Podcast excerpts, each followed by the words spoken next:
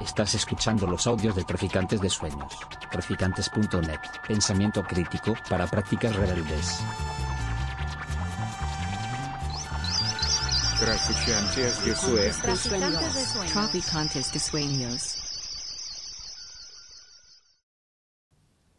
Que, que tiene que ver pues, bueno, con todo ese final de la, de la Primera República y tiene que ver también con la construcción de ese sueño federalista que, en algún caso se ha dicho que es el último sueño burgués que fue acogido por, el movimiento obrero y, que tiene que ver también con la primera gran construcción de, del, ideario internacionalista, de la llegada de la Federación Regional Española, de la, de la, de la AIT al, contexto, español, que es algo que también eh, cruza permanentemente el, libro.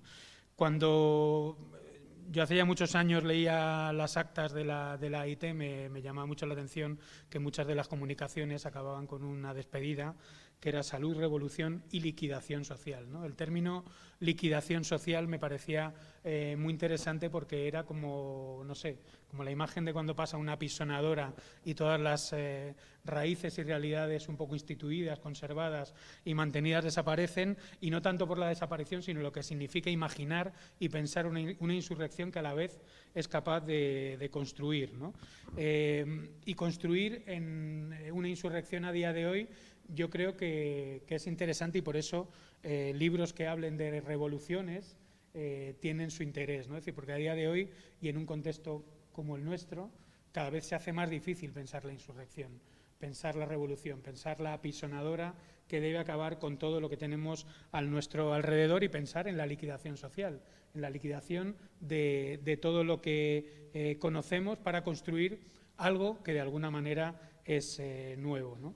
A día de hoy la insurrección es un, nos la imaginamos como un alzamiento de milicianos, ¿no? es decir, algo muy interesante del siglo XIX es como todas las eh, facciones, o prácticamente todas las facciones políticas tenían eh, un brazo dentro del propio ejército o los propios generales del ejército constituían facciones liberales o como todos los movimientos habidos y por haber contaban con sus milicias, ¿no? es decir, esa idea de la imposición de, la insurrección eh, revolucionaria, ¿no? el insurreccionalismo liberal eh, español.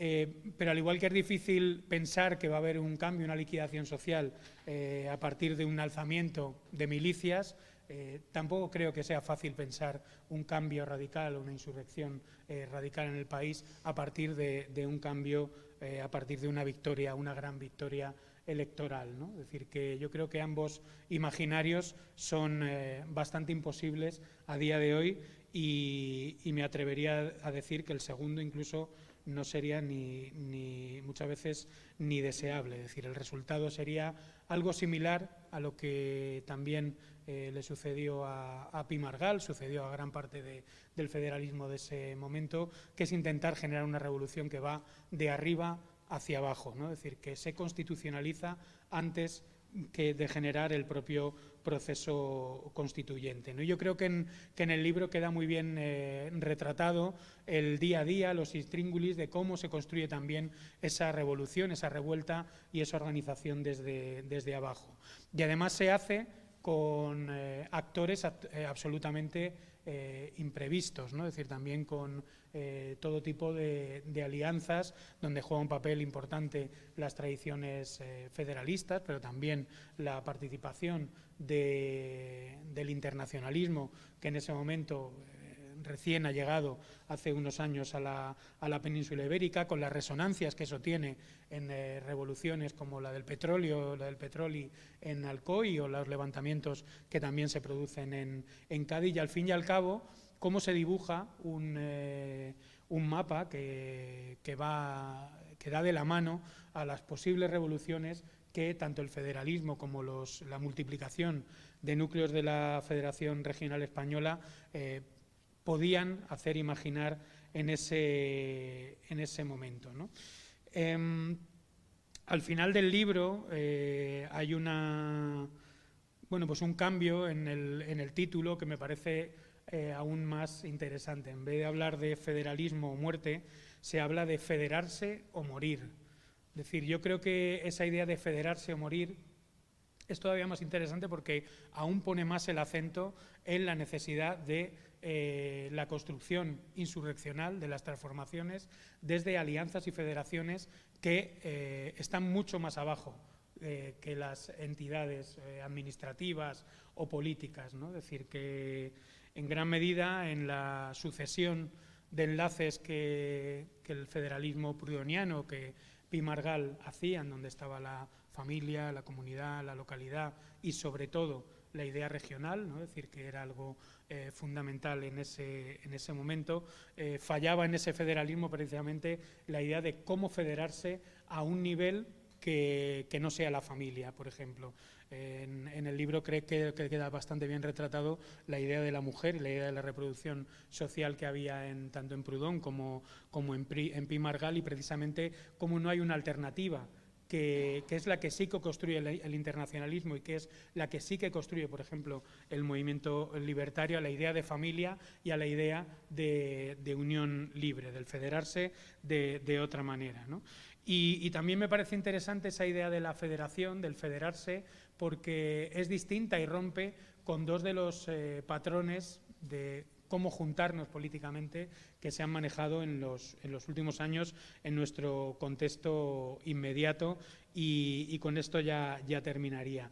En los últimos años esa, esa idea de, unión y organización política se ha, se ha manejado fundamentalmente en torno a dos significantes. Uno es el de unidad, unidad eh, abstracta, unidad de la izquierda, unidad de todos los que pueden ser parecidos, sin ningún tipo de materialidad concreta, sin ningún tipo de institucionalidad autónoma, sin ningún tipo de eh, construcción eh, social alternativa, o la idea de unidad en torno a, la vieja idea de frente popular unidad frente al fascismo, unidad frente al contrario. Es decir, yo creo que, que, la idea de federación, ese federarse o morir van mucho más allá de, ese concepto de unidad y de ese concepto de frente populismo. Y, en ese sentido, eh, yo creo que, el libro sí que permite, bueno, de cara al, presente, lanzarnos esa pregunta, que era la que le comentaba Jan, que bueno, podíamos eh, tratar hoy, decir eh, qué queda o qué puede quedarnos, y por eso he hecho esta introducción, de, de toda esa política que tiene un trasfondo insurreccionalista a día de, a día de hoy. Por último, yo creo que, el libro es interesante también en la medida en que se produce, al igual que la Comuna de París, en un momento en, la que, en el que la, cuestión obrera y la cuestión social, yendo a, a términos muy, muy, muy marxistas, es decir, donde los sujetos que no son exactamente los tematizados por la cuestión obrera participan de manera masiva en el ámbito, en el ámbito revolucionario. Y es importante también a día de hoy, en un momento en el que eh, el propio devenir del, capitalismo eh, lleva a la construcción de poblaciones eh, excedentes allí donde mires. Es decir, la idea del sujeto obrero como aquel que está de alguna manera enganchada al ciclo, enganchado al ciclo capitalista por un eh, salario o por una posición económica más o menos objetivable en la, en la, realidad, en la realidad social, eh, a día de hoy está, está muerto. Y por lo tanto, en nuestro contexto político, en nuestro contexto revolucionario, muchas veces por esa misma razón, porque la cuestión social vuelve a estar en el centro de la de la pregunta revolucionaria eh, es importante, porque la política a día de hoy y tendencialmente se parece cada vez más a muchas de las cuestiones que vemos en los debates políticos del siglo XIX que a los debates políticos que, se produjeron en la tradición revolucionaria del, siglo, del siglo XX. Y bueno, pues yo creo que ahí hay, hay algunas preguntas y, y el libro yo creo que está bien porque eh, bucea mucho en el día a día, en los personajes, en el quién participa, con nombres y apellidos, de dónde vienen, eh, por qué este viene de Alcoy o de la zona de Alicante y no de otro sitio, qué relaciones tiene, por qué están llegando eh, comuneros franceses, cuál es el papel de las mujeres, cómo se compone también la propia sociedad de, Cartagena en su ámbito industrial, en su ámbito militar, en su realidad económica y permite también pensar esa idea de, cómo federarse entre eh, realidades sociales y, políticas tan, distintas. Y bueno, pues eh, un poco esa era la, pregunta, la cuestión que, quería dejar encima de la mesa, pero bueno, también con la intención de que luego podamos eh, tener un poco de debate. Así que nada más, con esto ya pues paso la palabra. Tengo que dejar el micro para que vale, pensaba que íbamos a, utilizar estos, pero, pero ya está. Eh, muchísimas gracias por la, por la, introducción y estoy encantado de haber conseguido llegar a este lugar que, desconocía. No, solo desconocía porque no había estado nunca aquí, sino que ignoraba su existencia, lo cual bueno, pues ha llevado a que haya perdido unos cuantos minutos deambulando por traficantes de sueños en el Tirso de, de Molina, hasta que Jan me ha avisado amablemente, y tengo que agradecer también su amabilidad, de que, de que no, de que, soy un torpe. Y Bueno, no, no lo dijo con estas palabras porque ella suele ser así como más dura. Entonces, entonces bueno, eh, he añadido un poquito de, tensión a la que ya de por sí tenía eh, para introducir este libro, porque a mí realmente me, parece una gran noticia la publicación de, este libro y agradezco muchísimo también a Jan que me haya invitado a participar en la presentación. Eh, esto es como si uno tiene una banda de, aficionados y tu banda favorita le, pide, te pide que, hagas de telonero, ¿no? Entonces, bueno, pues además de hacer de telonero, pues eh, he sido el culpable de que el concierto empiece tarde, pero lo compensaré eh, tratando de ser breve, porque además llevamos un día bastante intenso, ya nos ha acompañado esta mañana en el seminario que hemos tenido en, la, UNED, en el Departamento de Historia Contemporánea de, la UNED, donde hemos estado hablando también de cuestiones íntimamente relacionadas con, las que plantea su trabajo. Eh, he comentado que es una gran noticia la publicación, de, la publicación de este libro, un libro del que yo había tenido noticias sobre, sobre el proceso de edición desde desde hace algún tiempo y realmente tenía muchas, muchas ganas de que saliera. Eh, y ha ido a coincidir con el 150 aniversario de, la Primera República.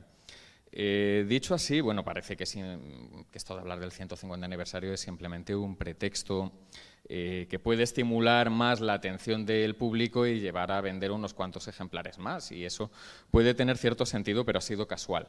Aún así, siendo casual, también es cierto que desde el punto de vista historiográfico, eh, hace 50 años mm, los estudios sobre la Primera República tuvieron un primer repunte importante y era de esperar que con el 150 aniversario se produjera un nuevo rebrote que actualizara en la medida de lo posible dentro de las escasas fuerzas de los que nos dedicamos a, de los y las que nos dedicamos a estudiar eh, la historia política y social del siglo XIX, bueno, que, se produjera una cierta renovación, una mayor comprensión del panorama em, del panorama historiográfico. ¿no?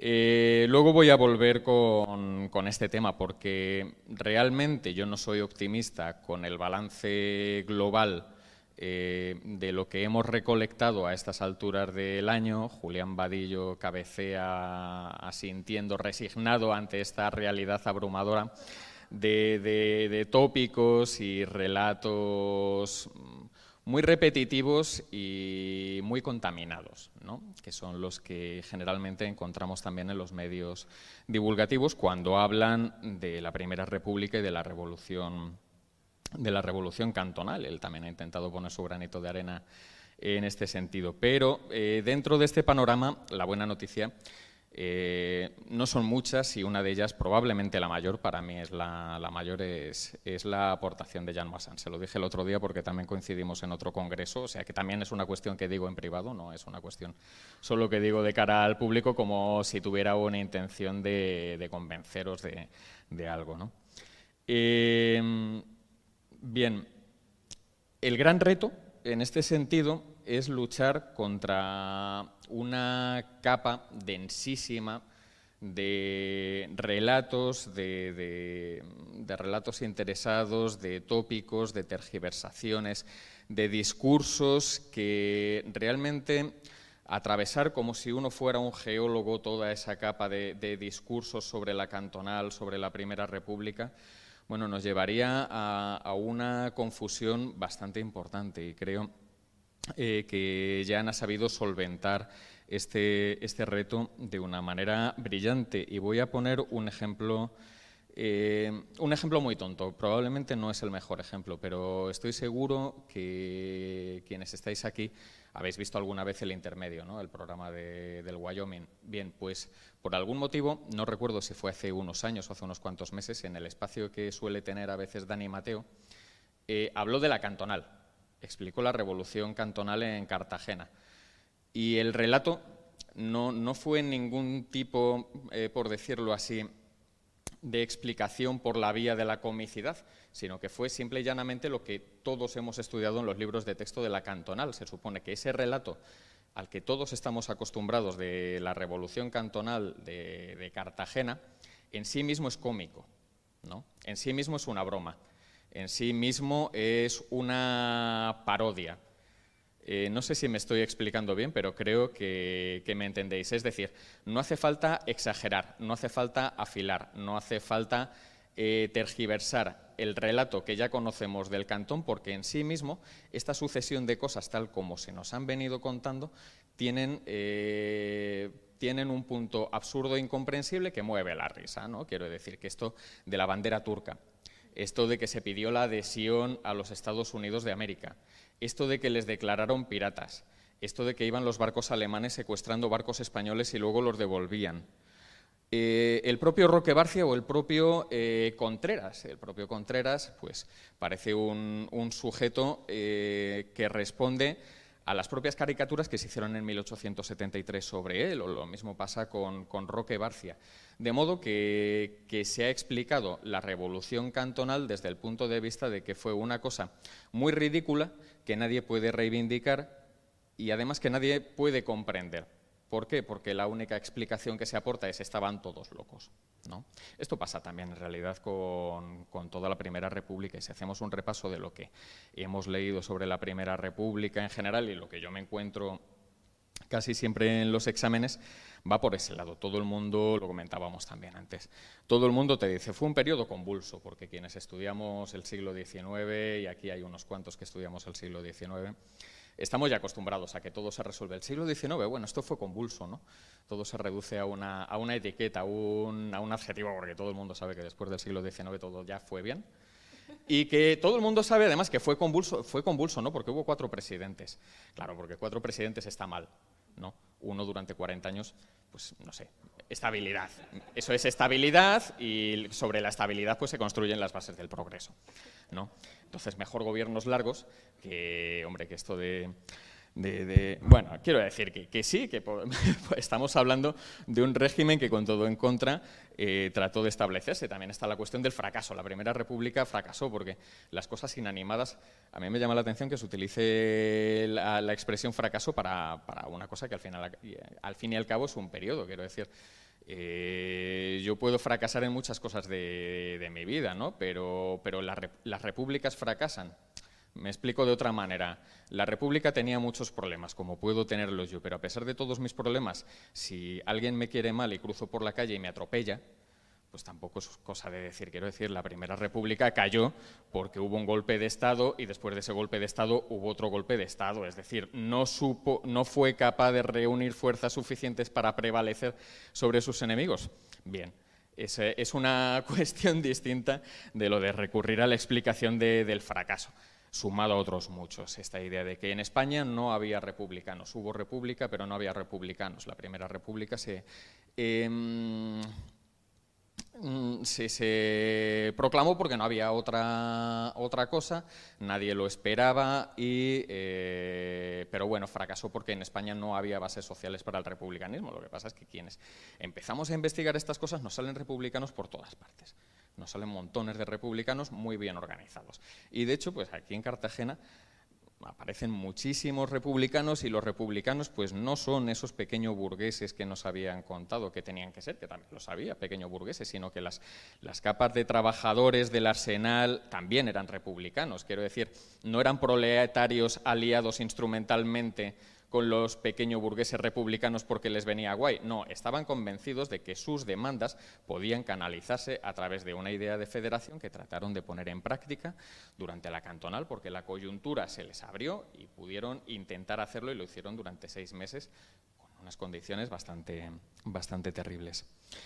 Em, estos son relatos actuales en clave más o menos cómica, pero que vienen de otros relatos que arrancan del propio año 1873. Hay un relato eh, no solo de los enemigos de la Revolución de Septiembre, no solo de los enemigos de la Primera República, sino que también dentro de los propios republicanos, de los republicanos en el gobierno, republicanos mucho más conservadores, republicanos que no están llevando adelante el proyecto federal que la mayor parte de los republicanos de provincias entendían que se debía materializar, bueno, pues empezaron a, a construir los tópicos de la cantonal, del separatismo. La cantonal no fue separatista, pero yo todavía convencer a la gente que la revolución cantonal fue un proyecto de nación diferente a otros proyectos de nación con los que concurría, pero no fue separatista.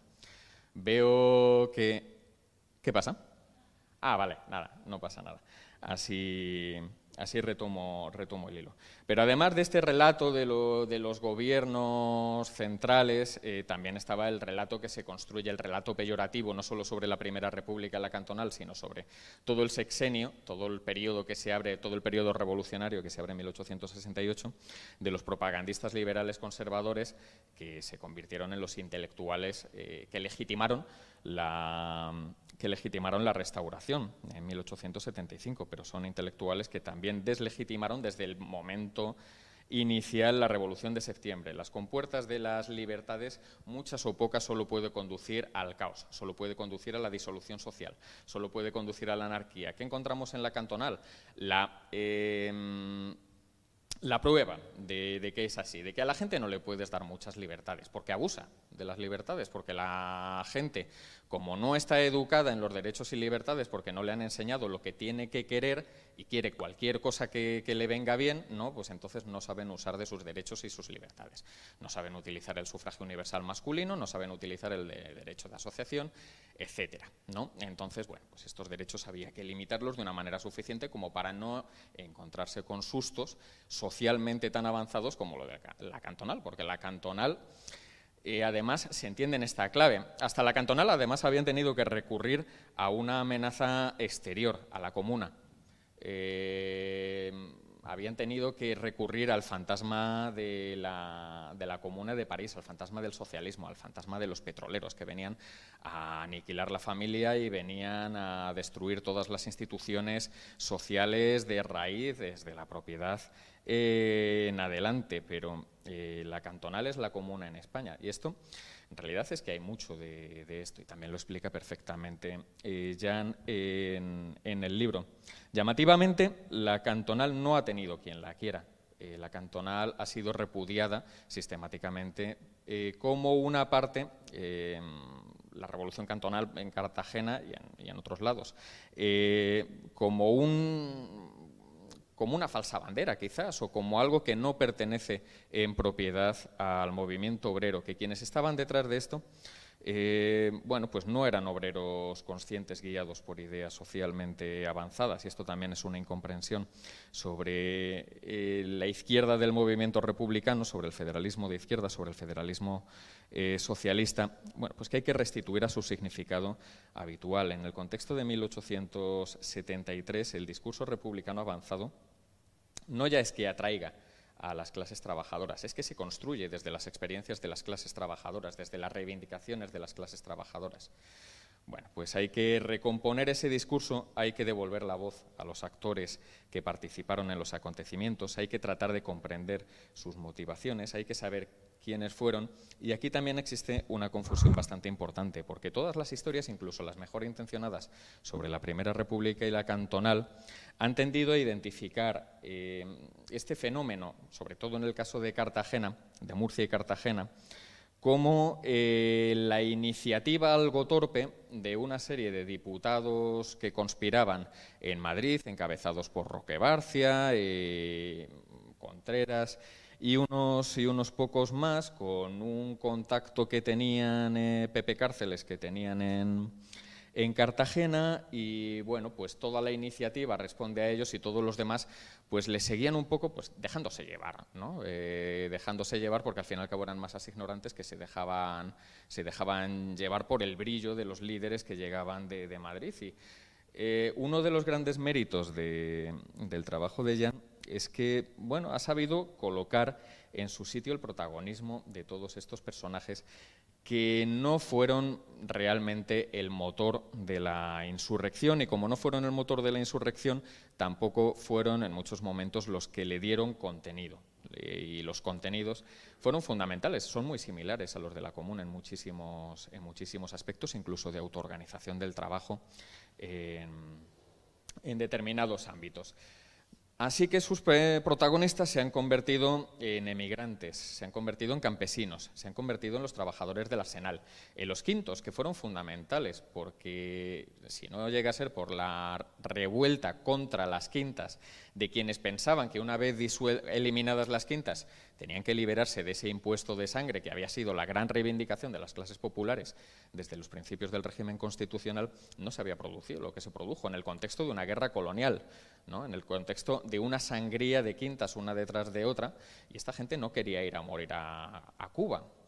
Eh, no solo ellos, también los trabajadores forzados, los penados, las mujeres, eh, hablando de penados, también subraya eh, la cuestión de, las, de prostitutas.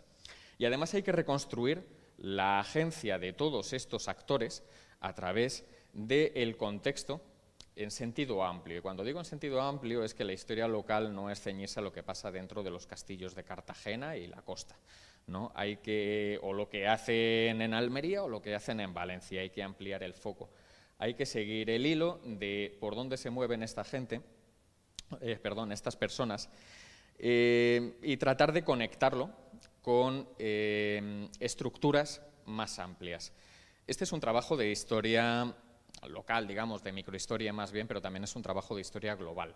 ¿Qué es la historia global? La historia global lo que persigue es reconstruir los flujos de transferencias, los flujos de interconexiones, de intercambios que hay en estructuras que no tienen por qué ser las que tenemos grabadas a fuego dentro de la cabeza. Estamos acostumbrados a... Tenemos tan naturalizados los términos local, nacional, internacional, que nos cuesta pensar que a lo mejor Cartagena estaba mucho más conectada con Orán, qué sé yo, con, Cuenca, ¿no? Eh, que esos flujos migratorios nos explican mucho de lo que está ocurriendo eh, en Cartagena, pero que también hay flujos que están determinados por la expansión del capitalismo, por la innovación en las formas de navegación, que ponen en crisis otras formas eh, de comercio más tradicionales y esa gente recurre, recurre al contrabando, y el contrabando también tiene mucho que ver con la supervivencia del cantón, con la experiencia acumulada de alguno de sus protagonistas, etcétera. Pero también el contexto colonial, o sea, hoy hemos hablado bastante de, esto, el contexto colonial. No estamos acostumbrados en España a, pensar que España sigue siendo una nación imperial o un proyecto de nación imperial. Siempre hablamos, como hablamos de la pérdida de las colonias, pues parece que ya, que ya estaba perdida Cuba, y Cuba era importantísima, igual que era Filipinas, importantísima. Eh, como colonias penitenciarias también son importantes, Fernando Po, las Marianas, y también la circulación por estos espacios es relevante para comprender el, el, cantón. Las experiencias que muchos individuos que han pasado por Filipinas o que han pasado por Cuba acarrean al cantón también son relevantes para entender el flujo de ideas que lleva a que tenga una determinada forma política y una determinada forma de organización social y no, y no otra. Creo que me estoy extendiendo demasiado y que estoy abusando de, tiempo. Quizás estoy hablando más de lo que quería, pero quería subrayar sobre todo que los ejes eh, sobre los que está construido este libro son un absoluto acierto, que las historias de vida que encontramos a través de sus páginas son realmente eh, fascinantes, que nos rompe los esquemas, y eso es a lo que debe aspirar también una novedad historiográfica, a romper esquemas, a descolocarnos y acostumbrarnos a pensar el cambio histórico de una manera diferente, porque no solo se trata de matar la curiosidad con lo que pasó en Cartagena, sino comprender mejor cómo se organizan los movimientos sociales.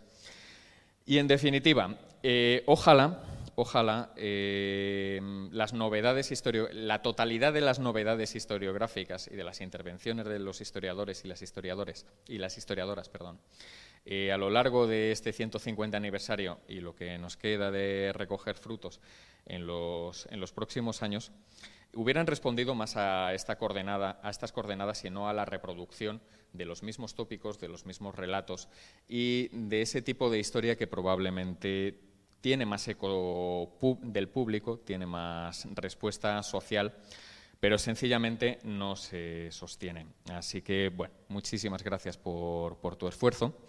Y eh, este libro está teniendo ya éxito, como ya vi la, atención que generó en Cartagena cuando coincidimos allí, fue en marzo, ¿verdad? O en febrero.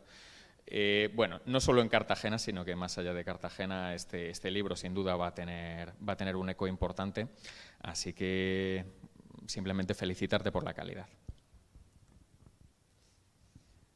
Pues muchísimas gracias por, las lecturas, porque realmente es, muy agradable llegar al final de un trabajo, tener lecturas de esta, de esta calidad que te abren también otro campo de volver a pensar en lo que has escrito de otra manera, en un momento que ya tienes ganas de dejarlo ya detrás y, ¿no? y se abren otras preguntas porque ya se vuelve un objeto eh, colectivo y socializado y esto realmente es, es, una experiencia muy, muy bonita.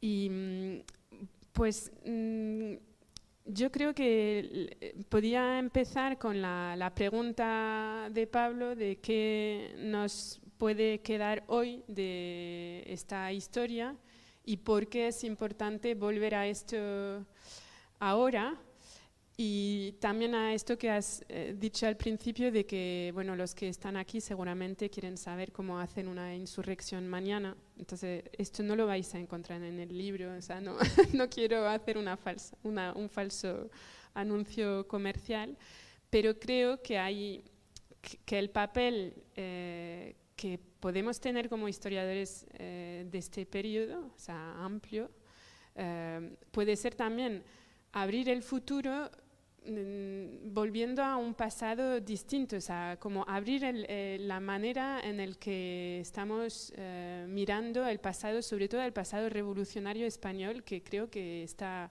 eh, como ha contado Eduardo, está como enterrado debajo de unas capas, sobre todo el periodo de la Primera República, pero no solo, también en general las maneras de de contar eh, las revoluciones decimonónicas, aunque ya hemos visto que bueno, la revolución liberal sí que se ha defendido como algo que no era el fracaso que había sido presentado siempre, pero siempre queda algo en el relato colectivo de que eh, revoluciones de verdad, de la que puedan ayudar a construir eh, un porvenir en ruptura, Mm, aquí no es fácil encontrar. Entonces es como eh, que, no son herramientas de lucha eh, concretas, pero sí que creo que la manera en que miramos el pasado, o sea, a mí lo que me,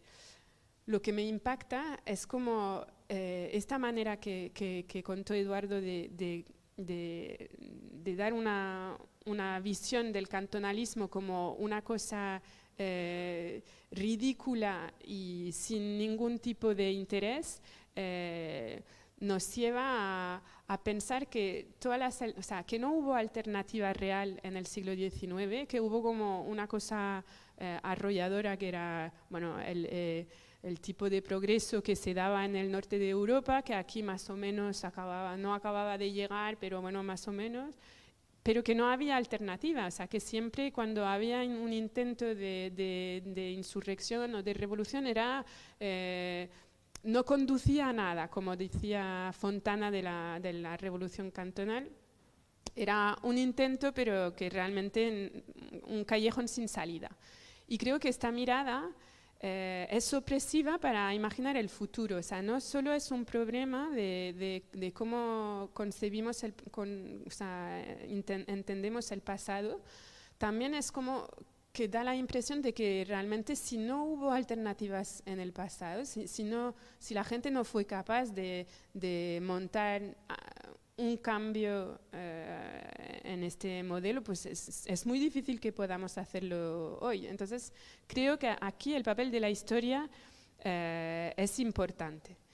Y, y, con esto pues puedo llegar a, yo eh, los intentos, o sea, lo que intenté con este libro es como mover el relato en, en varios lugares y el primero más general sería este de decir que eh, sí que fueron importantes la, la, las revoluciones decimonónicas españolas, o sea, que no es como que eh, hay revoluciones que son, como decía Marx, locomotoras de la historia, que est estas son la Revolución Francesa, eh, la Revolución Norteamericana, la Revolución Inglesa anterior y bueno, luego la Revolución Rusa, y de aquí, pues luego hay como otros, otras revoluciones, pero no son tan aceptables y no, no, mmm, no llegan a, forjar eh, modelos políticos, no cuentan ni para la ciencia política ni para la historia política,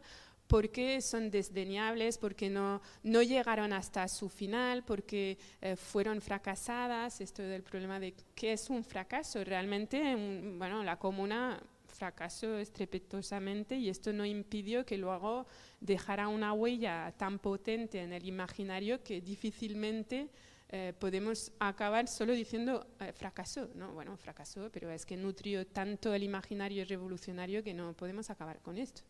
Bueno, pues el cantón también es como, o la revolución cantonal o otras, otros movimientos revolucionarios del siglo XIX, la cuestión es también qué tipo de imaginario nutrieron y también eh, darse cuenta de que habría que retomar la historia donde paró en el 39, porque realmente eh, los 40 años de dictadura eh, no solo es que acabaron con la memoria democrática de la guerra civil. Es que muchas veces cuando se habla de memoria democrática en España, se habla del esfuerzo por, reconstituir lo que había antes del franquismo, pero siempre paramos en, en, la Segunda República y, no, y pocas veces se relaciona esto con el, con el siglo XIX. Pero en realidad lo que se murió con el franquismo también fue la historia democrática del siglo XIX, que era muy potente. Entonces, yo creo que un esfuerzo ya básico es, es intentar pues reincorporar este sentido, incluso el sentido temporal que tenían la gente, bueno, los españoles del siglo XIX, este sentido de que vivían en un tiempo no convulso, porque es que convulso también es como, yo siempre pienso entre Francia y España, en Francia no decimos nuestro siglo XIX fue convulso, decimos nuestro siglo XIX fue muy revolucionario porque somos así de chulos, que siempre hemos tenido revoluciones super guays, que gracias a nosotros el mundo se educa porque somos la luz del universo. No, bueno, hay algo de esto, que realmente abrimos el camino para, para la humanidad y escribimos... Eh, no digo que hay que hacer eso, porque también me parece un poco repelente, pero de ahí a caer en el otro extremo, de que aquí no hubo ninguna revolución, o sea, de que no hubo este sentido de que el porvenir se estaba abriendo y que estaba radicalmente distinto del pasado, que no hubo esto en el siglo XIX español, esto me parece un problema, porque es que sí que la gente lo vivió así y marcó el tiempo así y nombró las revoluciones, no hablaban de sexenio revolucionario, de bienio progresista, de trienio liberal, hablaban de revolución de 1820, revolución del 54, revolución gloriosa, porque esto les marcaba la cronología y la, aprendían así en el colegio a principios del siglo XX. Y esto luego murió porque murió en el franquismo. Entonces yo creo que aquí hay como un puente que hay que hacer hacia el, siglo XIX que se queda como una historiadora, una historia muy para la gente del oficio. Y no, o sea, la, historia del siglo XIX es formativa de la tradición democrática para hasta hoy. Entonces hay que recuperarla también eh, porque es, una, es importante políticamente, no, no, no solo porque nos interese eh, a nosotros. Eh, luego, eh, la idea es también que hay que recuperar la historia de la, el sentido de que las revoluciones españolas fueron importantes y luego que el cantón de Cartagena, bueno, la revolución cantonal en general y muy en concreto en Cartagena porque fue la clave de, de, del momento cantonal, pues esto también se tiene, se tiene que recuperar en este momento, o sea, en esta larga historia de, de, revolución española, eh, porque hay que revertir un discurso que hace, o sea, el Xavi Dumena que en, Cartagena había dicho que, que, el cantón se había quedado como el punto cero del relato antifederal, como el lugar donde no hay que mirar porque realmente es ahí donde no, no, no queremos que, que, se mire pues, una historia un poco distinta de, de, la España decimonónica. Se supone que fue responsable del fracaso de la Primera República. Entonces aquí, pues lo que intenté, como, como lo explicó Eduardo, fue, fue rebatir este discurso y lo intenté eh, con dos esfuerzos distintos.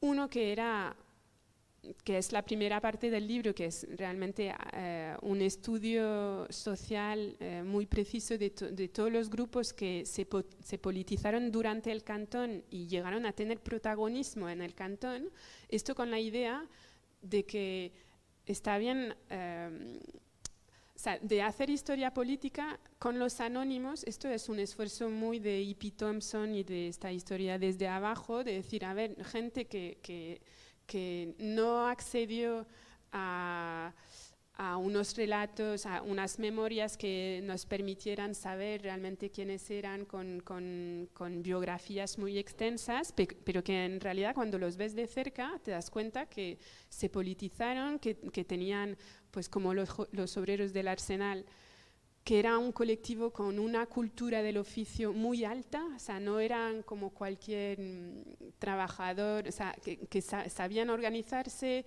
que era un horizonte que se supone que no existía en la España del siglo XIX, porque nos imaginamos que fuera de Cataluña no había industria, pero cuando lo ves de cerca, pues es que no era así, o sea, el, eh, Arsenal era una agrupación de, centenares de obreros con un nivel cultural muy alto eh, y al lado, en, bueno, en Alicante, en Valencia, pues también había mucha protoindustria rural y todo esto lo veo llegar en Cartagena. O sea, es gente que se politiza en redes de, de, oficios, o sea, de cultura del oficio que, llega al final hasta, hasta el cantón de Cartagena. Entonces, el primer esfuerzo para rebatir el relato tradicional sobre el cantón de Cartagena fue utilizar estos colectivos para decir, a ver, es que esto no es como nos cuentan siempre una historia desde arriba, que había como unos colectivos conspiradores que llegaron y conquistaron a las masas, porque realmente les ves con una autonomía y una autoeducación eh, política eh, muy impresionante. Y luego el segundo esfuerzo era reconstituir los vínculos entre estos grupos y un horizonte más, eh, más allá, digamos, de la propia ciudad de Cartagena. Y esto no me costó nada, porque realmente haciendo solo un mapa de los exiliados del cantón que llegan en Orán, pues me di cuenta que la mayoría de ellos no eran ni de Cartagena ni de la región extensa, ni de Murcia ni de Alicante. Venían pues de toda España. Eh, con las quintas, porque habían llegado en un momento de, guerra eh, colonial y entonces era pues la concentración de, esta, eh, de, todos estos grupos en un momento de oposición al imperio en guerra, la, que explica la fuerza de la revolución. O sea, son grupos así, forzados por por el Estado a luchar en Cuba, que alimentan, eh, que alimentan la, revuelta. Luego, otra cosa que me parece importante, y esto también es, mm, pues, también una respuesta a, vuestras lecturas, en, lo que se está actualizando ahora de la Primera República, estoy incluso en, en algunas recepciones del libro, me he quedado un poco sorprendida de cómo se interpreta, o sea, se vuelve a interpretar siempre lo mismo, incluso utilizando el subtítulo del libro, o sea, Los mundos posibles del cantón de Cartagena, eh, porque me dicen, ah, pues esto es como que vas a hacer la historia de la utopía eh, republicana, o sea, de, este mundo que estaban deseando los de abajo, pero en realidad era súper estrafalario y, todo el mundo sabía que esto no, no, se aguantaba por ningún lado. Y entonces esto es como reconducir, y esto es, es, una cosa que he visto escrita varias veces en los libros que se publicaron este año, como si la vía realista y conceso era la de Pimargay y la utópica era la del cantón. Y esto creo que dentro de la izquierda eh, es un relato todavía muy potente y creo que hay que también marcar el, el o sea, no desconstruirlo por, porque me hace gracia desconstruir las cosas, pero porque lo veo problemático. O sea, eh, lo veo problemático porque la idea es que Pi Margay tenía razón. O sea, que o sea, no quiero atacar Pi Margay porque realmente sé que dentro de la izquierda española y más viniendo de Barcelona es un problema, pero eh, si cogemos su punto de vista para entender lo que pasó en la Primera República,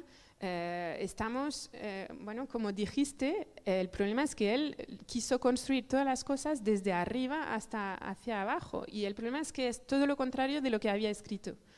Entonces descoloca mucho porque llegas a la historia del federalismo a través de los escritos de Pi Margay y dices, pues claro, esto es súper bonito, esto es lo que había que construir, eh, pactos municipalistas eh, que luego eh, llegan a pactos así. Pero lo que pasó es que cuando llegó la República, mm, inesperadamente, sin violencia ni atropellos de ninguna manera, pues Pimargay apostó por la vía legal la cual significa pues, mm, reforzar la República desde el, pacto con los radicales, es decir, con ellos vamos a, reforzar la, República y con los conservadores y captar hacia la derecha para luego poco a poco pues, reforzar la, la República. Pero el problema es que haciendo esto le quito fuerza a su propio campo, que tú decías, el problema es que no es que fracasó, es que igual pues le faltó fuerza a la hora de, oponerse al golpe. Pero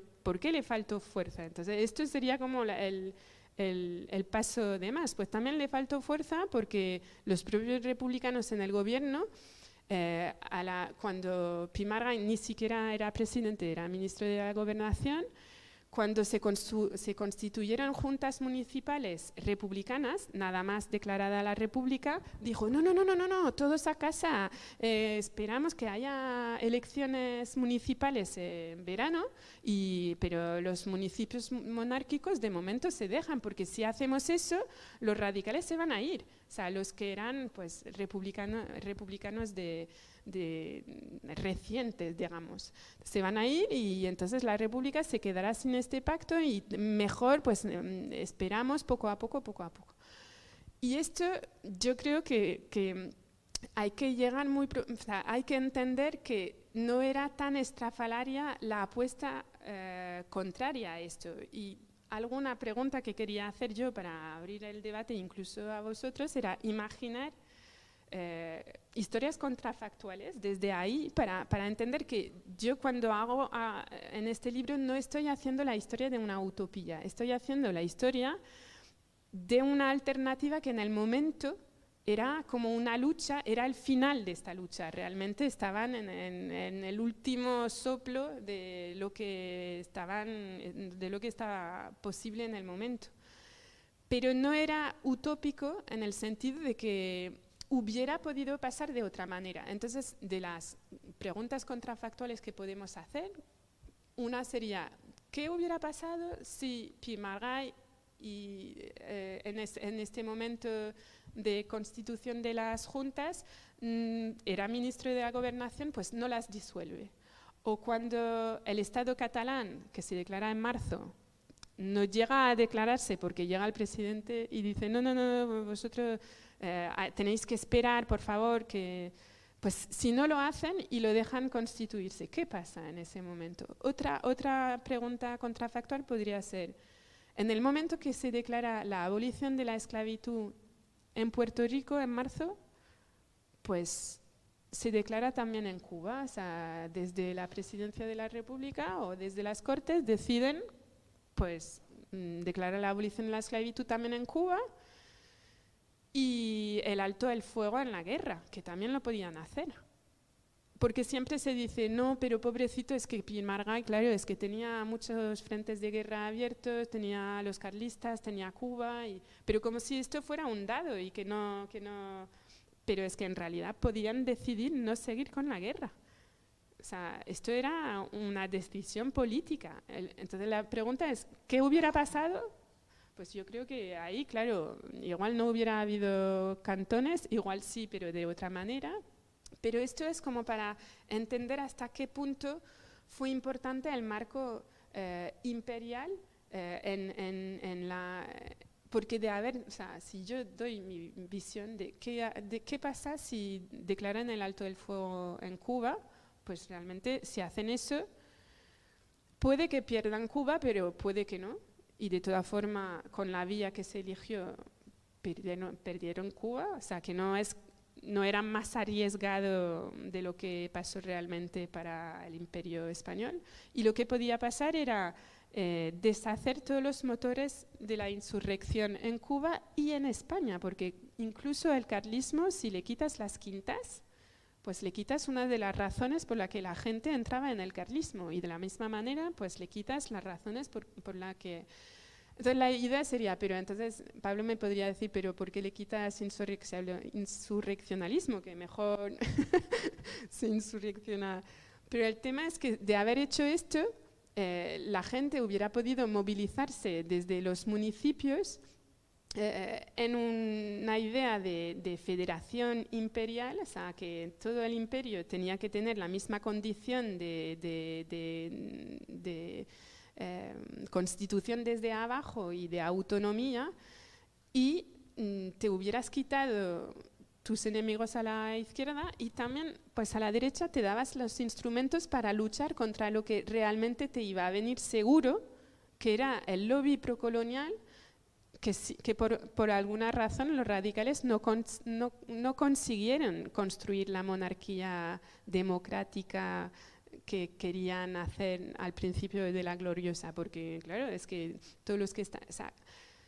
es como que en Cuba había una fuerza antirrevolucionaria muy potente que les iba a venir encima en algún, en algún momento. Entonces, de no haber mm, decidido mm, tomar el toro por las cuernas y decir, a ver, o sea, no sé si se dice eso, pues igual Mm, en ese momento hubiera cambiado mucho el, relato. Y esto lo digo para que se entienda que ellos, desde su punto de vista, lo que hacían no era tan estrafalario como nos lo imaginamos, porque realmente la apuesta de Pimargay era utópica. Era utópico pensarse que, en su derecha le iban a dejar construir la república que él pensaba que eso, una, una, una república federal con autonomía para las colonias sin luchar con, con, el lobby procolonial. Es que esto no se iba a dar en, en ningún momento. Bueno, total, no sé si, si, si sigo más o si ya abremos el, el debate porque si no, no es interesante hablar demasiado. No, o si queréis intervenir otra vez, o no sé cómo lo hacemos. O sea, no he entrado en, la, en, el, en, el, en el detalle del libro, pero porque tampoco es interesante detallar mucho todo lo que no, no, no, pero digo, o sea, no, incluso en el proyecto de por qué es importante hoy, o sea, el proyecto tal como lo llevaban, no sé, es como mejor abrir igual el turno de palabras y, y vamos hacia esto.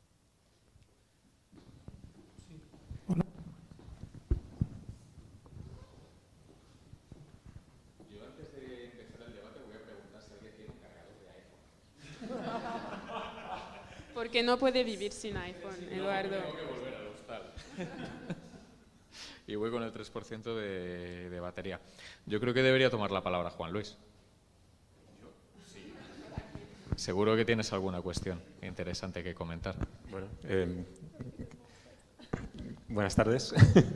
eh, gracias por la encerrona. Eh,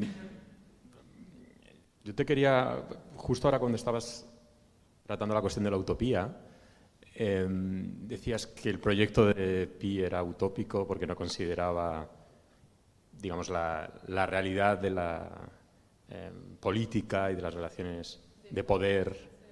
Em, más que utópico sería, no sé, irrealista o inocente. O, la utopía yo creo que conviene descargarla de connotaciones negativas, como para desprestigiar un proyecto o para eh, condenarlo al fracaso. Esto es utópico porque no tiene eh, en realidad posibilidades de, realizarse.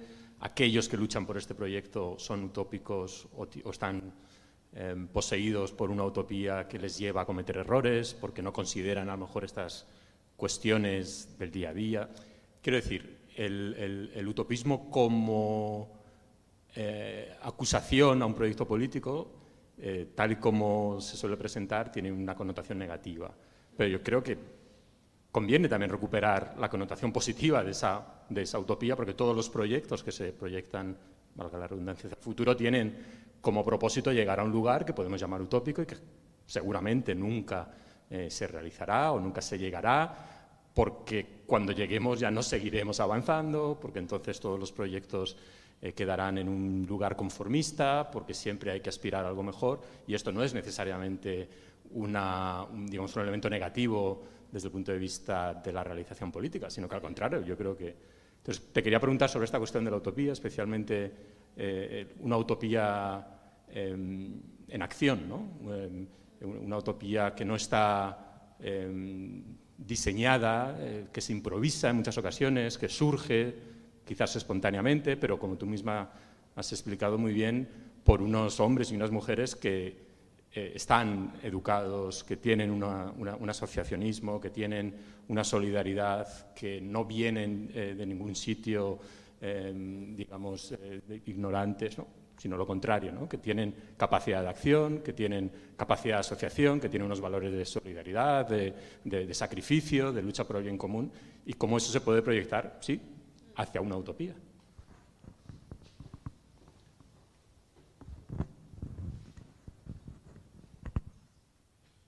Eh, sí, mm, o sea, gracias por la pregunta.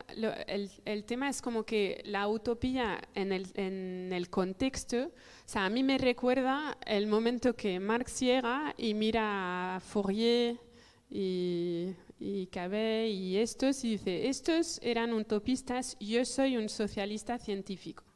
Y claro, Fourier hubiera dicho, pero a ver, yo soy científico totalmente. Es que Fourier era, o sea, pensaba fundar la ciencia social sobre la ley de atracción pasional, se veía él mismo como Newton, que parece muy estrafalario su teoría, pero es que realmente se veía como científico. Entonces, sí que la palabra utopía estaba utilizada en el contexto para, para descartar a, ciertos colectivos y a mí me da la sensación que tal como se utiliza ahora eh, para decir... Eh, bueno, eso, los intransigentes eran, eran utopistas y los que llegaron a Cartagena también. Y en cambio, eh, la vía, mm, claro, Pimarga intentaba lidiar con todas estas dificultades desde el pragmatismo del gobierno, pues a mí aquí hay algo que me molesta porque efectivamente, o sea, los dos tenían una, una visión de futuro.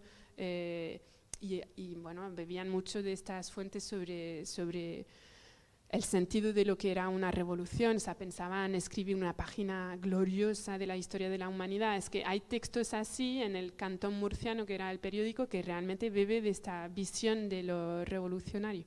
Pero a la vez, cuando miras lo que pasa en los seis meses, es que seis meses es mucho. ¿eh? O sea, resistir un asedio seis meses siendo un colectivo así donde no todos se conocían entre ellos, no era una comunidad local. Eh, tenían que organizar muchos colectivos y, no sé, por ejemplo, eh, mirando de cerca cómo reparaban los buques de guerra, o sea, hay que imaginarse lo que era un buque de guerra en la época, o sea, eran acorazados, o sea, los mayores eh, de vapor con maquinaria muy compleja y esto se tenía que organizar desde el arsenal totalmente desorganizado porque sabían, o sea, los que dirigían todos los talleres eran oficiales y desertaron en el momento del cantón.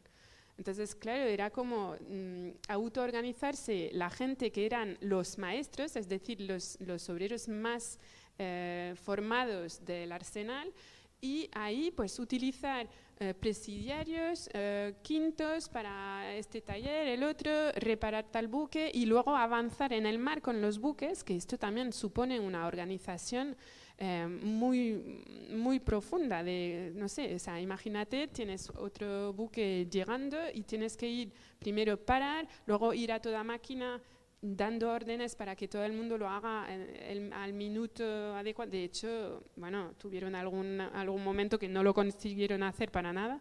El almiral era un contrabandista, también para daros un poco el sentido de, de qué era este colectivo, claro. Pues yo creo que hay, que recuperar también la idea del, pragmatismo de este, de este, tipo de autoorganización desde abajo. Entonces, si, solo lo, reducimos a la, palabra utopía, perdemos esta experiencia concreta de lo que es organizarse para resistir, pues para, para, además es que era también esto, o sea, la democracia por eso también quería llegar a esto de qué es el municipalismo para ellos. O sea, eh, la idea es como una democracia radical y esto se ejerce pues desde eh, los talleres del arsenal, desde los buques, o sea, no, no, es como una cosa abstracta de queremos el municipio, porque en el momento el municipio, claro, eh, o sea, está la Junta, hay como asambleas donde participar a, las decisiones colectivas, pero se ejerce realmente desde el puesto de trabajo que tienen en, el cantón. Y desde ahí, pues claro, es construir decisiones colectivas sobre qué hacemos con los buques, reparamos este o no, eh, nos lanzamos o no hacia Cádiz, eh, dejamos ya eh, de atacar y nos defendemos. Y todas estas decisiones eh, se, toman colectivamente. Entonces, a mí me interesa más recuperar este sentido de eh, cómo se ejercía la democracia dentro de los talleres y, dentro de este bueno, municipio eh, revolucionado que, que no em, volver a esta, a esta idea de... Bueno, claro que tenían un proyecto de futuro, pero en el momento lo que estaban construyendo es esto la, experiencia revolucionaria. También es esto lo que hay que recuperar. cómo se organizaban, qué, tipo de... ¿Qué les, ¿Qué les pasaba por la cabeza cuando decían, no, no sé, vamos a, no sé, organizaban hasta el racionamiento? Eh, ¿quién, ¿quién, hacía el pan? ¿Cómo? Eh, utilizar los hornos del arsenal para hacer un montón de cosas que no estaban previstas pues yo creo que esto es una experiencia en marcha de, democracia inclusiva que es, el interés de, lo que pasó en el cantón. Entonces, por eso me, molesta la palabra utopía.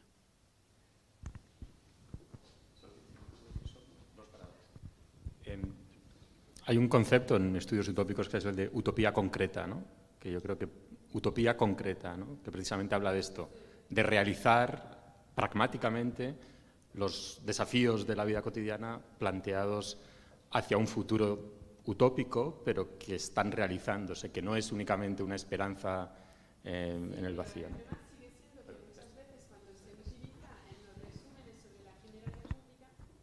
Cuando se utiliza en los resúmenes sobre la Primera República, no se alude a esta experiencia pragmática.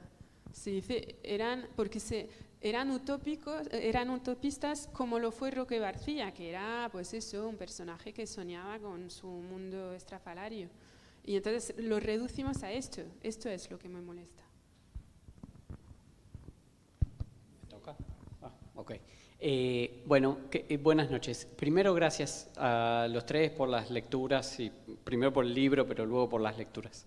Em, yo tengo una pregunta que no sé qué tan bien articulada está, así que si no se entiende o, la reformulo o la descartan, no, no, se preocupen. Lo primero y más concreto es, me interesa mucho si puedes decir un poquito más sobre lo de la influencia del paso por las colonias, ¿no? Es, eso en términos muy concretos. Pero segundo, puesto en un, en un marco más amplio y yendo a lo de la utopía y algo que decían a- al comienzo acerca de esto de la historia global y, la- y la- las conexiones, los flujos y demás, lo que, se, lo que se me ocurría, que es bastante interesante, o al menos a mí se me hace muy interesante de lo que, de lo que ustedes están diciendo, es que sobre, sobrevuela esta idea, bueno, de la utopía, de, del- de la federación como pensamiento utópico e incluso, visto desde el siglo XX, como vos bien apuntaste, del republicanismo como algo utópico, ¿no? es decir, de la, de la república como algo en el fondo irrealizable, como un objetivo que no tiene arraigo, a veces aparece. Pero yo quería, te preguntaba lo de las colonias, porque me parece que si uno adopta un enfoque, quizá en vez de europeo, hispanoamericano, el republicanismo cobra otro cariz, ¿no? Porque si uno mirase, si uno lo mira desde el mundo iberoamericano, lo raro es la monarquía, ¿no? Porque eh, el- todos los territorios del antiguo imperio son repúblicas casi sin discusión, ¿no? La idea del monarca es hasta ridícula, ¿no? Entonces, ¿cómo eh, funciona ese universo de, influencias? Es decir, perdón, ¿no? Que, que me extienda, pero no solo es eh, extraño lo de la monarquía, sino lo que muchos historiadores, investigadores, investigadoras dicen ahora, es que es un tipo de republicanismo forjado en el mundo hispanoamericano, ¿no? Que, no es un préstamo del mundo anglocéntrico o lo que fuere, sino que nace de la propia cultura política de, la, de- de la modernidad iberoamericana. Entonces, si uno inscribe este tipo de intentos ahí, si no cobra otro sentido, ¿no? Como mu- mucho más realizable, práctico, de praxis política concreta, en un ideario que está arraigado en distintos lugares. No sé, es, es una pregunta un un poco amplia, pero no sé, me interesó mucho. Sí, gracias. Sí, sí, el, eh, efectivamente, si lo miras desde, bueno, de hecho es como uno de los de las tentativas de- del libro es, es- es entender cómo eh, esta experiencia nace en un ámbito atlántico y mm, con muchas referencias compartidas con, con el federalismo am- americano. O sea, esto eh, es una, una, una cosa que intento estudiar en- en varios, o sea, de varias maneras. Una de las maneras es eh, utilizar personajes del cantón de Cartagena para señalar eh, la profundidad de los mm, vínculos personales con el mundo americano y sobre todo con Cuba eh, y Puerto Rico. Pero desde Cuba y Puerto Rico, claro, es que te surgen mm, todas una series de conexiones con el resto de América. Y bueno, pues eso eh, me di cuenta como que el, el supuesto ministro de Economía de la, lo que llamaban el gobierno de la Federación Española al principio del cantón era un criollo, o sea, que había, nacido en La Habana, de una familia eh, de plantadores, se llama Soval, como o sea, un nombre francés, porque claro, venían de Haití, luego llegaron a Estados Unidos, luego se instalaron en Cuba, o el típico eh, itinerario de plantadores franceses que al final llegan en Cuba y de ahí pues llega ministro de la economía del cantón, que es como, pero este tipo, ¿cómo, cómo, cómo se entiende esto? Y además lo apasionante es que si miras toda su familia, te das cuenta que su, su primo, Carlos Sauvalle, era, era, en el momento del cantón, estaba lo que se llama extrañado, o sea, como, como exiliado forzado a Madrid porque había sido eh, eh, procesado como separatista cubano al principio de la guerra de la independencia cubana, o sea, en el 69 fue deportado a Madrid. Y esto era su primo y, el, y su tío, o sea, el padre de este Carlos, había escrito un tratado sobre eh, una cosa como el, el, el, Commonwealth español, o sea, lo que quería es que Cuba fuera como el Canadá, que acababa de tener un estatuto de autonomía en el Imperio Británico y pensaba que esto se podía aplicar al, al Imperio español. Entonces, era realmente una familia bueno, la, la, rama de Carlos era muy potente económicamente, tenían una sede eh, en Liverpool, o sea, familias de un nivel de riqueza más alto que muchas familias ricas de España peninsular.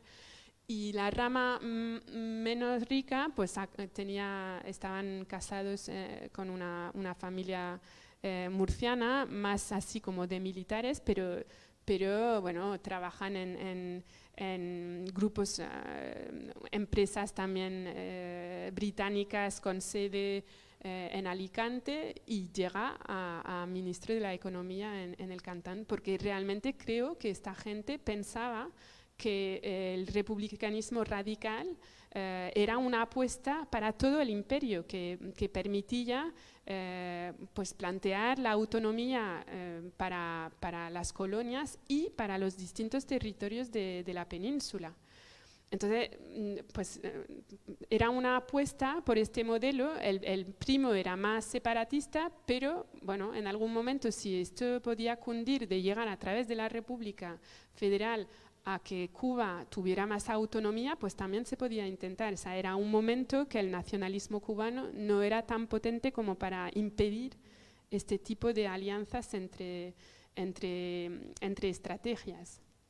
Y luego, pues eso, como vi varios de estos, de estos itinerarios, luego también aterrizan en el cantón de Cartagena eh, unos, unos filipinos que han sido eh, desterrados por haber participado en una insurrección el año anterior al cantón de Cartagena, entonces también trabajo sobre los ecos que puedan tener pues, el, la insurrección en Cavite, que tiene lugar un año antes, y la, y la insurrección en Cuba.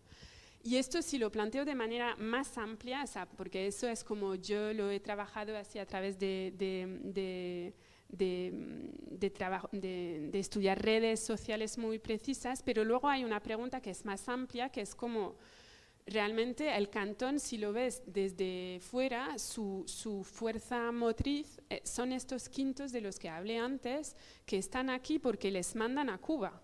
Y el cantón, en realidad, para ellos es una huelga militar. Lo que están haciendo es decir, yo no voy a luchar yo no voy a luchar ahí porque es que estamos en el 73, llega llegan muchas cartas de qué pasa en Cuba y sé que tengo muchas posibilidades de morirme de enfermedad eh, antes de morirme en la frente y no, no.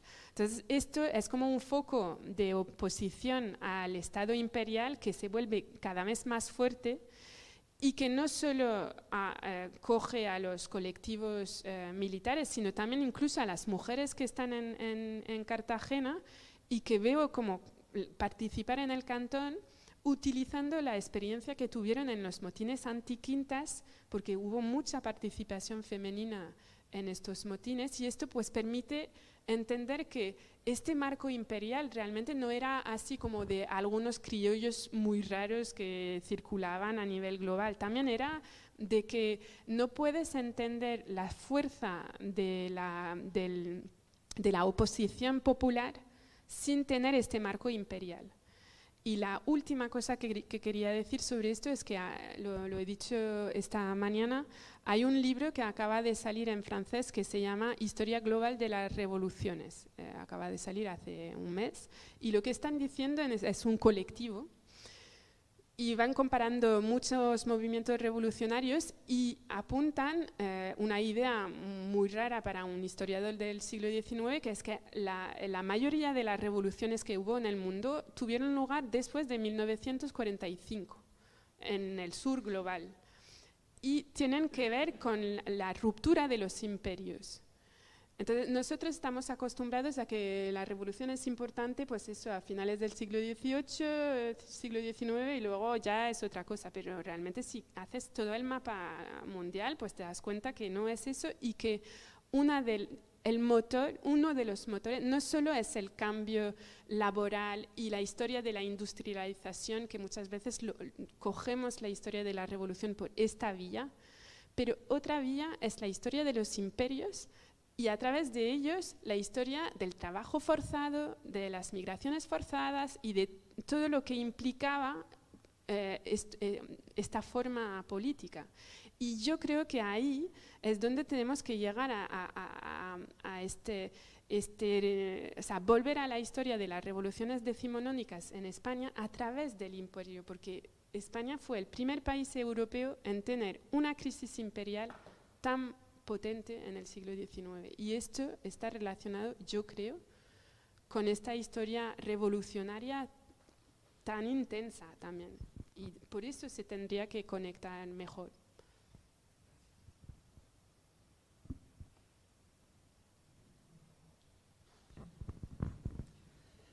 Eh, bueno, pues eh, yo he estado leyendo este libro eh, en septiembre, dos visitas a Cartagena y una estancia larga en sus inmediaciones. Y es un libro con el que he disfrutado muchísimo. por desgracia soy filósofo, es decir, lo que pasa es que me permito toda clase de transgresiones porque estoy en historia de la filosofía. Y claro, disfruto mucho cuando leo a un historiador, en este caso una historiadora, que no solo no circula por la senda de los elefantes, que es donde siempre estás seguro, porque sabes que ahí puedes todo lo que digas, nadie te va a poner pegas. Pero cuando uno se sale de la senda de los elefantes, es cuando salen los tigres interesantes. Y aquí hay un montón de ellos.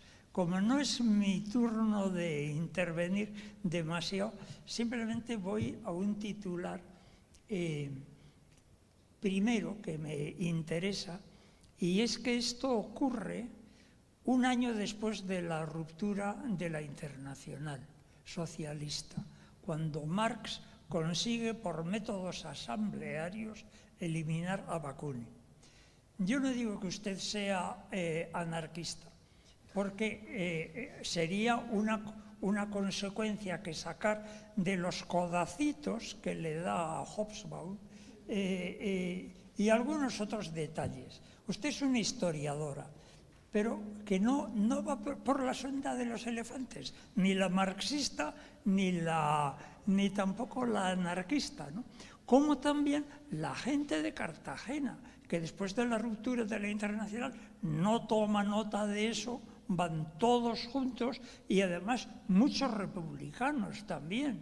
Es decir, es un ambiente que a mí me recuerda, y esto es un pequeño, un pequeño aliciente personal, la época de mis 30 años, cuando yo estaba en la oposición franquista y nos importaba un bledo eh, que uno fuera socialista, comunista, anarquista o lo que fuera. La importancia era quienes esperaban a que se muriera Franco para sustituirle y los que hacían algo para acabar con Franco. Entonces, el ambiente de Cartagena, además con esa cantidad de gente que venía del presidio. Y luego, claro, una aristocracia obrera, auténticamente, porque eran gente de mucha categoría. Todo eso junto es un panorama precioso. Y es interesante, por ejemplo, que en los artículos de la New York Tribune, pues evidentemente Pi Margal aparece como eh, para, para, Marx como el hombre que hacía lo correcto. Claro, porque es además lo que hizo el Partido Comunista todo el rato en la transición. O sea, esto para mí, todas estas cosas son muy interesantes. ¿no? Pero esto es solo un aspecto del libro, porque tiene muchos otros aspectos muy interesantes. Para mí, eh, el, el, abrir una, una brecha en el tema colonial que ya ha salido, eso me parece muy importante, porque es que además la rebelión de las repúblicas americanas contra el despotismo eh, se ha quedado, vamos a decir, no neutralizada, pero muy dañada por algo que la mentalidad ilustrada y también la marxista ha sido incapaz de abordar, que es el tema colonial. Es algo que rompe, es que toda América es colonial, desde Alaska hasta la Tierra de Fuego. Y este tema es un tema que el eurocentrismo margina constantemente, porque enfoca la cosa desde un punto de vista muy europeo. Por ejemplo, yo me encuentro en América Latina que, bueno, es que en las, sobre todo en las facultades de filosofía eh, pontificias te introducen Habermas como el antídoto para todos los males. Y dice, bueno, por Dios, ¿no? o sea, ¿dónde vivimos? Pero bueno, ya he hablado demasiado. Simplemente, gracias. que me decían que vamos ya cerrando. Pues muchas gracias por la asistencia, por las intervenciones. También gracias a la gente que nos ha seguido desde, desde casa, que había 10 o 15 personas he creído ver. Así que nada, y muchas gracias a Jan y, y nos vemos en la siguiente.